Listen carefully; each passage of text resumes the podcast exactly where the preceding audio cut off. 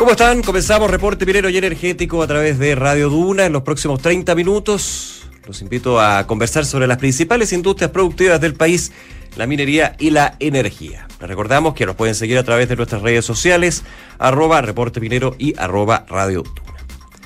Para algunos ha sido una decisión correcta, para otros se abre una ventana de incertidumbre. El reciente anuncio del cierre temporal de la fundición Hernán Videla Lira de Enami, conocida también como Paipote en la región de Atacama, no ha dejado indiferente a nadie, especialmente en el contexto de discusión sobre el futuro de las fundiciones del país, de la capacidad que tiene. Este cierre temporal iría en respuesta a la delicada situación financiera de la estatal, que hemos hablado tanto aquí en el programa, cuyas deudas en lo que va de este año solamente superarían los 600 millones de dólares y estaría fechada para enero de 2025. En paralelo, la Empresa Nacional de Minería, en Army estaría trabajando en su nueva fundición por más de 1.200 millones de dólares, un proyecto que de hecho ya fue ingresado al Servicio de Evaluación de Impacto Ambiental para su evaluación. Hay que recordar, eso sí, que fue a mediados de este año que la Fundación Ventanas de Codelco cerró, así reduciéndose la capacidad fundidora del país. Varias preguntas. ¿Cómo se proyecta la situación en Chile en esta materia? ¿Qué impacto puede tener esta medida? Vamos a analizar ese escenario. Estaremos conversando en el programa con el presidente del Instituto de Ingenieros de Minas de Chile, Sergio Demetrio. Y como toda la semana nos acompaña América Rodríguez, editora de Reporte Minero y Energético. Vamos a estar conversando sobre las novedades, lo último que ha ocurrido en la industria. De hecho, está conmigo acá en este minuto. ¿Cómo estás, América? Bien, ¿y tú, Nico, cómo estás? Todo muy bien.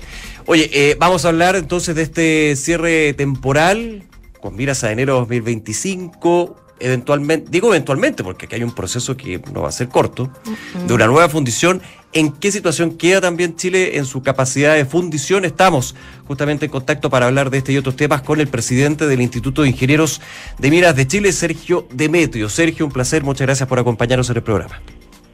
Hola, muy buenas a todos a ustedes y a todos los auditores. Un gran conocedor de la industria de Lota y Uriundo, eh, Sergio, y vamos a aprovechar justamente esa experiencia y lo que ha sido tu trayectoria y actualmente también la visión que tiene el, instituto. Primero que todo, ¿cómo evalúa eh, lo que es este anuncio del cierre temporal de, de la Fundición Hernán de la Lira?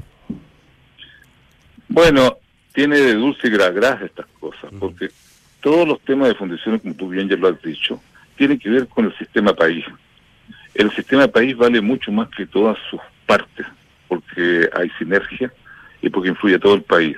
Uno puede analizar una de sus partes y está bien.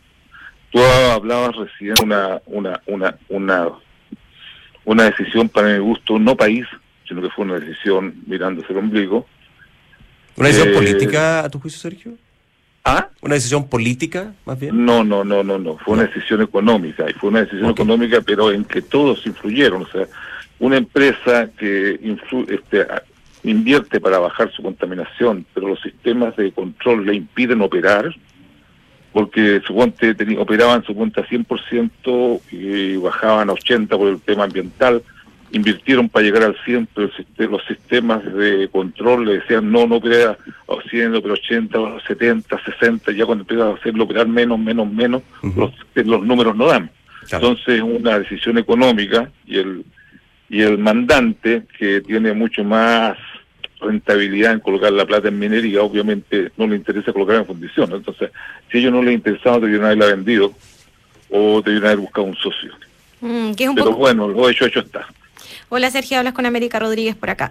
Hola América, muy buenas. Oye, mira, te quería preguntar un poco, entendemos que hay un momento súper complejo económico de NAMI, está pasando por un momento muy difícil, entonces desde ese punto de vista uno no podría entender de dónde van a sacar los recursos si no es con una, alguna alianza. ¿Qué fórmulas crees tú que podrían aquí eh, empezar a, concretarse para, para llevar a cabo esta fundición? Mira, aquí tú tocas el tema de NAMI. NAMI es una empresa maravillosa que tiene una ley maravillosa. NAMI es la única empresa de Estado que se puede se puede comportar casi como privado. La ley le permite todo. Mm, pero justamente su mandante no se lo permite y le impide actuar en áreas en que puede actuar. y tampoco le da plata. O sea, a la ENAMI es, sabido que incluso antes de Codelco le sacaban también dinero y le decían adelantar utilidades desde, yo te digo esto, hace 30, 40 años atrás. O sea, siempre le, obligaron a adelantar utilidades y esa era una empresa no puede aguantar. Después, cuando vendió Ventana, fue dicen que fue por un porque la porque obligaron a Codelco a comprarlo y eso es falso porque Codelco tenía mucho interés en la refinería y la fundición era arreglable. Ahora que no le pusieron plata es otro problema. Mm es otro tema. Eh, déjame andar un poquito en eso, Sergio. Estamos conversando con el presidente del Instituto de Ingenieros de Minas de Chile, Sergio Demetrio. Eh, eh, ¿Qué opinas tú sobre lo último que mencionabas respecto a NAMI? Esta postura que tienen algunos sectores en términos de que NAMI debería dejar el negocio de las fundiciones y concentrarse en su objetivo principal como empresa, que es el fomento. Hay dos cosas importantes. Una, el fomento de NAMI, por si acaso, siempre se entiende y todos lo entienden como el fomento al pequeño. Sí. Es cierto que para que el pequeño crezca es fomentar, pero también tú puedes fomentar al mediano, puedes fomentar el mayor. El mayor fomento que hizo el país de la minería fue, fue digamos, la apertura y después lo que te dice 600 el capítulo 19, y eso fue la gran minería, no lo hizo nadie, lo hizo el país. O sea, hay que ver que el fomento es todo el país, no es solamente la minería pequeña. Obviamente la minería pequeña es la que hay que fomentar para que crezca, ¿ah? para que crezca y vaya por sus manos, pero cuando no crece y no va por sus manos hay que ver cuán, cuán efectivo es el fomento. Pero es, es, una, es un trabajo simbiótico entre los mineros y el ENAMI, porque los dos viven, subsisten, porque uno existe y el otro existe si uno muere, los otros pueden morir. Oye, Sergio, y, en ese sentido, tomando en consideración que hay, se está dando una tendencia a nivel internacional eh, de aumento de la compra de concentrados, porque efectivamente en, el mundo está aumentando la capacidad fundidora, especialmente con China, ¿Chile debería seguir apostando por las fundiciones?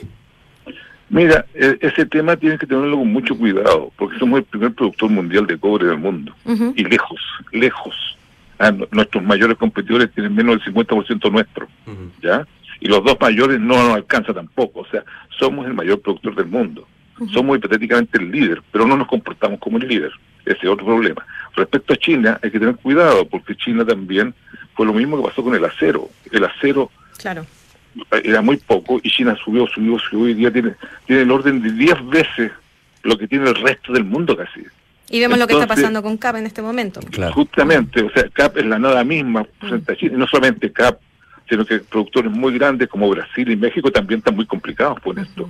Entonces, está bien de que China suba para arriba y baja los precios, pero también China por su por su estructura y por su por su cultura, digamos, también uno esperaría, porque ellos son monopsonios. Al ser monopsonio, ¿por qué diablo no, no aumentan los precios? ¿Por qué? Porque ellos privilegian tener la materia prima que no tienen. Entonces, un sistema país. Entonces, lo que pasa es que nosotros somos los que damos materia prima. Si nosotros estamos trabajando con un opsonio, pero a la vez son, podremos ser, podría ser, podríamos ser muy importantes porque son los primeros productores, no estamos actuando como tales. Entonces, el tema de que los chinos aumenten su capacidad de fundición está bien. Para, el resto, para todo el mundo está bien. Pero Chile como productor mundial y como líder del tema, tiene que ponerse a la altura, porque si ellos lo hacen bien, porque lo hacemos mal nosotros. no, nosotros no, quedarse atrás, digamos, o más atrás. Primero, primero, no quedarse atrás, y segundo, también tenemos volumen y tenemos unas ventajas comparativas frente a los chinos respecto a procesar concentrado. Nos ahorramos todo el flete. Si tú sacas el cobre aquí, hay 70% del flete que se ahorra, y el flete vale tanto como los cargos de tratamiento. Ah, y además que el mundo se se, se, empeora, digamos, al transportar mugre, digamos, interoceánico. O sea, nosotros tenemos ventajas comparativas y las ventajas competitivas nos quedamos atrás. ¿ah? Mm. Y nos quedamos atrás en los años 2000, porque hasta los años 2000 éramos primeros del mundo. Chuquicamato llegó a fundir un millón ochocientos mil, ochocientos veinte mil toneladas en un año y resulta que hoy día está fundiendo la mitad y están, digamos, aspirando un poco más de la mitad. O sea, es una cosa ridícula. Pero esto algo, algo pasó mal. Sergio, esto se debería más bien como, como a, una, a una decisión estratégica que ha tenido el país en torno a, dejar un poco morir las fundiciones. Eh, Mira, si me permite, dejarla morir obviamente no es una decisión estratégica. Lo que pasa es que la decisión estratégica que tiene que ver el beneficio país. Los países no tienen gusto, los países tienen intereses. Y nuestros intereses, digamos, tienen que mirar intereses de largo plazo, no a 5 años, a 10 años, 20 años como mira una empresa. El país tiene que mirar a 50 años. Los chinos miran a 50 y 100 años. Nosotros no estamos mirando a 50 y 100 años, estamos mirando a 10 años, 5 años. Y eso es muy malo. Entonces, ¿qué es lo que pasa? Que lo, lo, lo, nosotros, digamos, la embarramos en, bueno, está bien, porque para que haya más minas, porque el negocio es mucho más rentable, la minería, digamos, extractiva, que es el procesamiento, que es las fundiciones. Pero resulta que para la venta, el producto tú vas a vender concentrado, tienes que ir a negociar uno a uno. En cambio, tú vendes cobre, cobre y ir a vender al mercado. Es dinero constante y sonante. Entonces, resulta de que hay una, un análisis estratégico que no se ha hecho. Y Chile tiene que ver qué es lo que le conviene al país.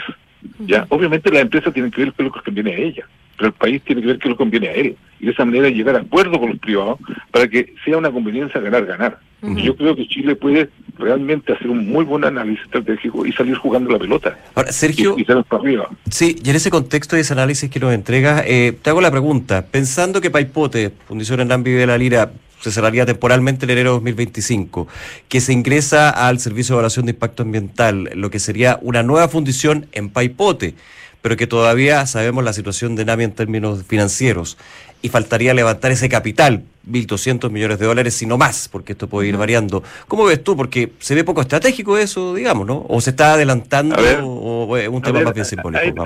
Hay, hay, varios puntos que se tocan. Número uno, la ENAMI, por necesidades del país, creó las fundiciones.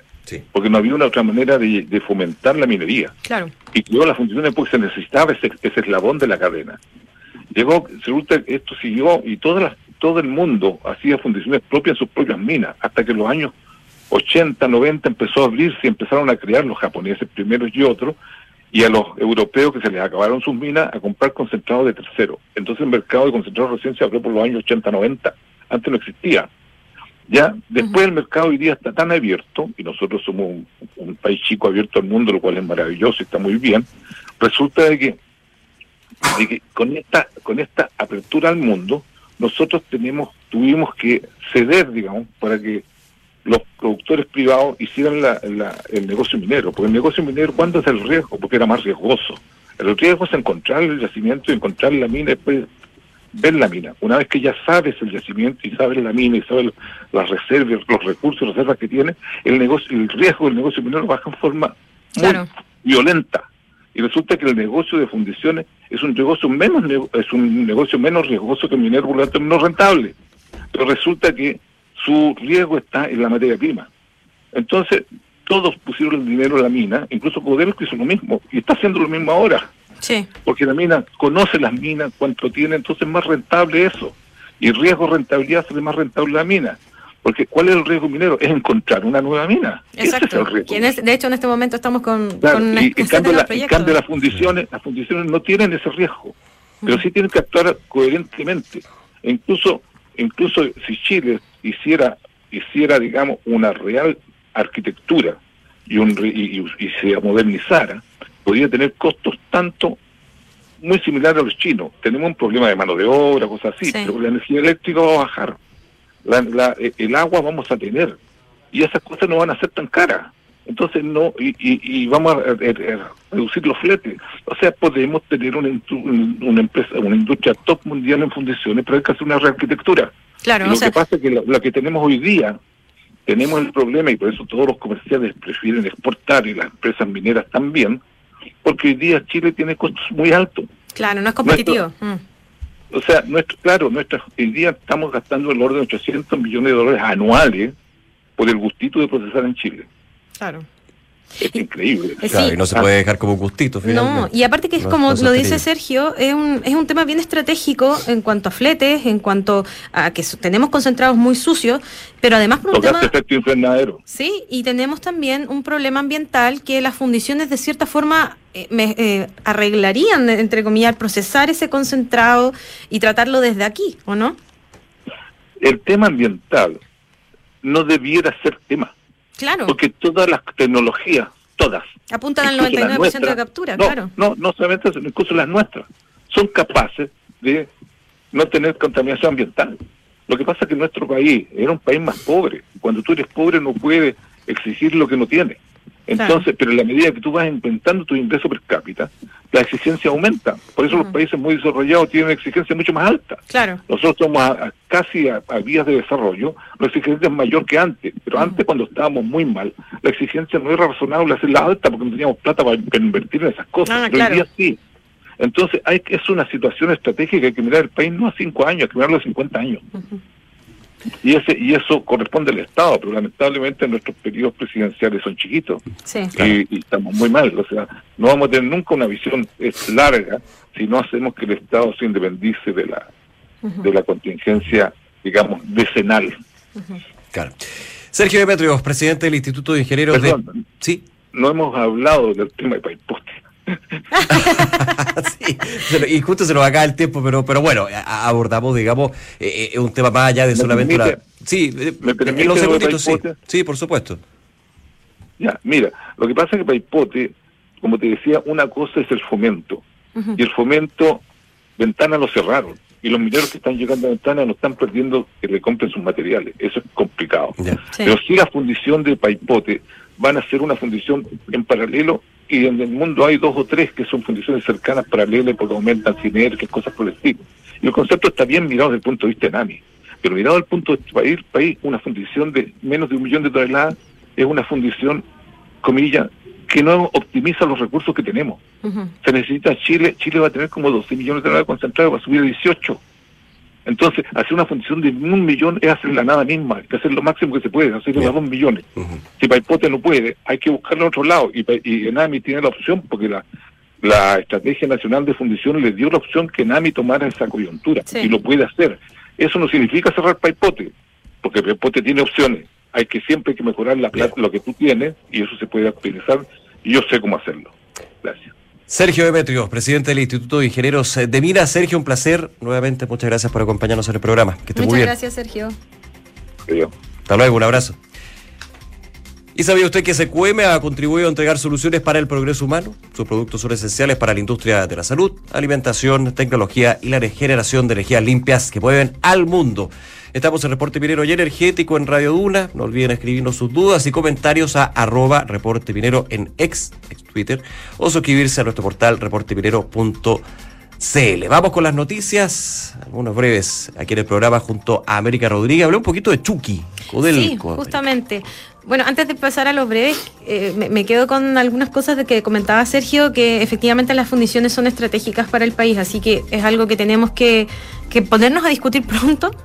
Más que discutir, a cerrar. Exacto, a concretar, porque eso, es el, el, tema que nos, las ventanas se va achicando, la ventana de tiempo que tenemos disponible. Bueno, pasando ahora sí a los breves, queríamos comentarles eh, que Codelco Chucky Camata acaba de anunciar un nuevo proyecto que por 720 millones de dólares que podrían en el fondo no, no aumentar la producción ni extender la vida útil, sino que responde a las dificultades que ha tenido que enfrentar la corporación en términos de... Eh, bueno, han tenido muchos problemas dentro de la misma mina. Esto podría aumentar la inversión total de la faena a 6 mil millones de dólares. Algunos analistas incluso hablan de que esto sería mucho más, casi llegando a 7 mil millones. 7 mil. Recordemos que este proyecto se ingresó en el año 2010 y tenía una, una inversión estimada en 2 mil millones de dólares. Después con la, con la construcción se duplicó a 5 mil millones, alcanzando esa cifra, y ahora estaríamos ya cerca de 6 mil millones como ya en lo oficial.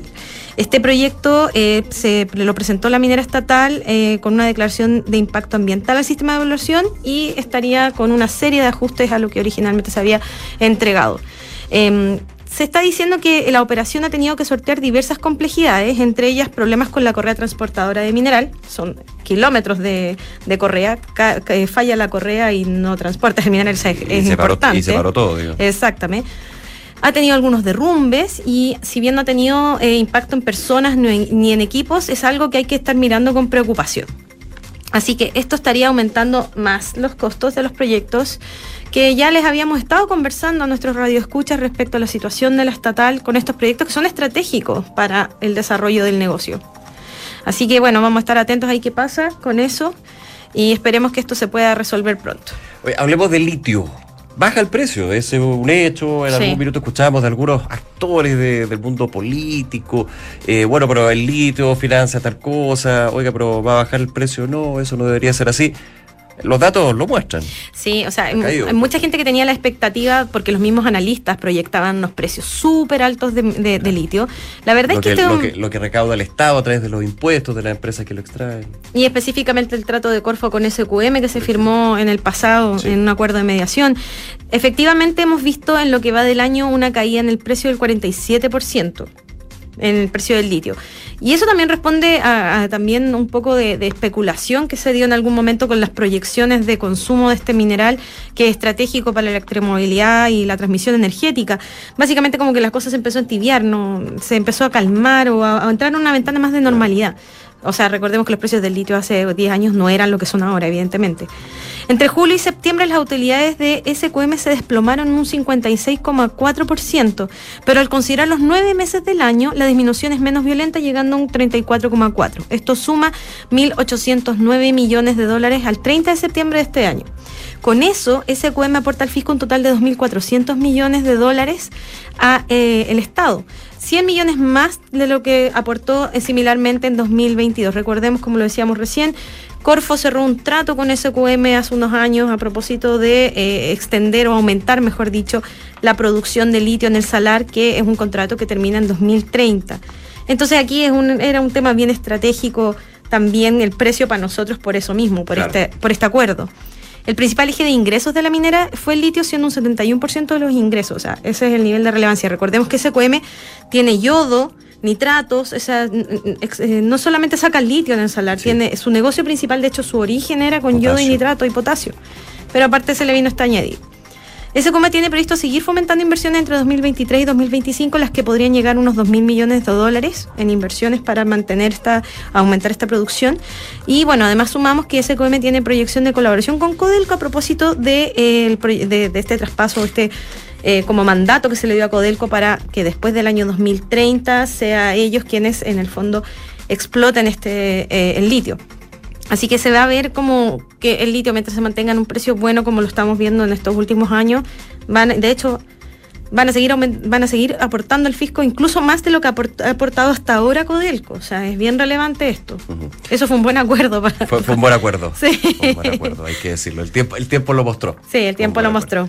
Oye, y por último, hablemos un poquito en los minutos que nos quedan en Reporte Minero y Energético aquí en Duna, América, de... Eh, el cambio al sella. Sí, porque cuando hablamos de, hemos hablado de inversión, de estrategias, pero muchos dicen, bueno, necesitamos que los tiempos sean más acotados. No así la fiscalización y que el proceso sea 100%. Exactamente, bueno. Pero de la evaluación de impacto ambiental. Efectivamente, el sistema de evaluación de impacto ambiental es un sistema bien complejo.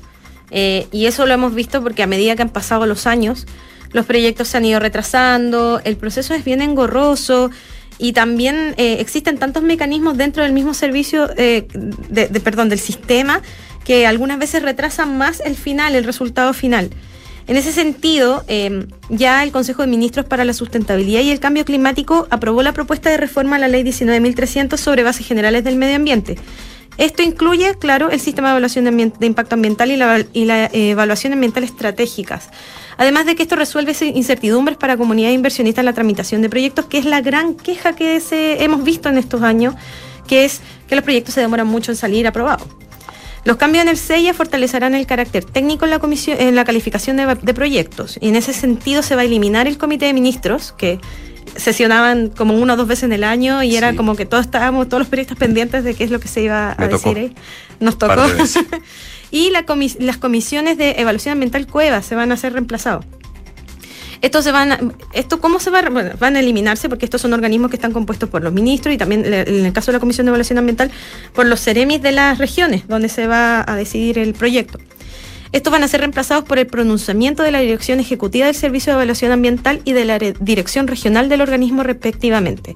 O sea, la directora, en este caso Valentina Durán, va a ser el, como el símil al Comité de Ministros y en el caso de eh, el COEVA va a ser en el fondo el director regional del, del se, se, simplifica de alguna manera la estructura. Se simplifica mucho. De hecho, justo Maisa Rojas había, dio una entrevista hoy día donde ella menciona que hay un montón de trámites que gastan una cantidad de tiempo de los mismos eh, trabajadores del SEIA que en realidad mm, podrían eliminarse perfectamente. De hecho, una de las cosas que menciona es que el año pasado ingresaron unos 600 proyectos para la evaluación y el SEA tuvo que tramitar 2.700 consultas de pertinencia, que en el fondo eso que es una forma también de que las empresas hagan consultas u otros organismos hagan consultas respecto a los proyectos. Y eso demora mucho eh, estas consultas que, en el fondo para poder hacer los trámites, o sea, en el fondo se desvía ese tiempo, que son como unos 180 días en resolver, en vez de estar preocupándose de revisar los proyectos, que es súper importante que este organismo funcione bien porque eso es lo que nos garantiza de que después no tengamos desastres ambientales. Claro, y esa es finalmente la garantía que tiene que dar. Exactamente, ese es su rol principal y es el que se tiene que mantener y a toda costa mantenerlo con la mejor calidad posible. Entonces, todo esto en el fondo está llamando a hacer mejoras en el sistema en teoría, este proyecto todavía, o sea, este, este, este, consenso, esto todavía tiene que presentarse a la DIPRES y a la SECPRES y después pasaría a discusión. En teoría, lo que se está diciendo es que hay bastante consenso de diferentes partes con que este proyecto estaría dando como el cumplimiento a, esta solicitud de, privados, por ejemplo, de agilizar los proyectos, o de un sector de la, de, económico que está pidiendo que esto se agilice. Entonces, en teoría debería salir relativamente rápido, pero bueno, todo puede cambiar. Vamos a ver. Exactamente. A ver. sea así. América, muchas gracias. Muchas gracias, Nico. Y a ustedes, muchas gracias por acompañarnos aquí en Reporte Minero y Energético por Radio Duna. Recordarles que eh, siempre pueden escucharnos los martes a las 21 horas o los sábados a las 9 y media de la mañana en Duna.cl, también en reporteminero.cl y a través de la televisión en eh, Canal 24 Horas y TV Chile. Soy Nicolás Vial, esto fue Reporte Minero y Energético. Muchísimas gracias por acompañarnos. Nos vemos. Chao.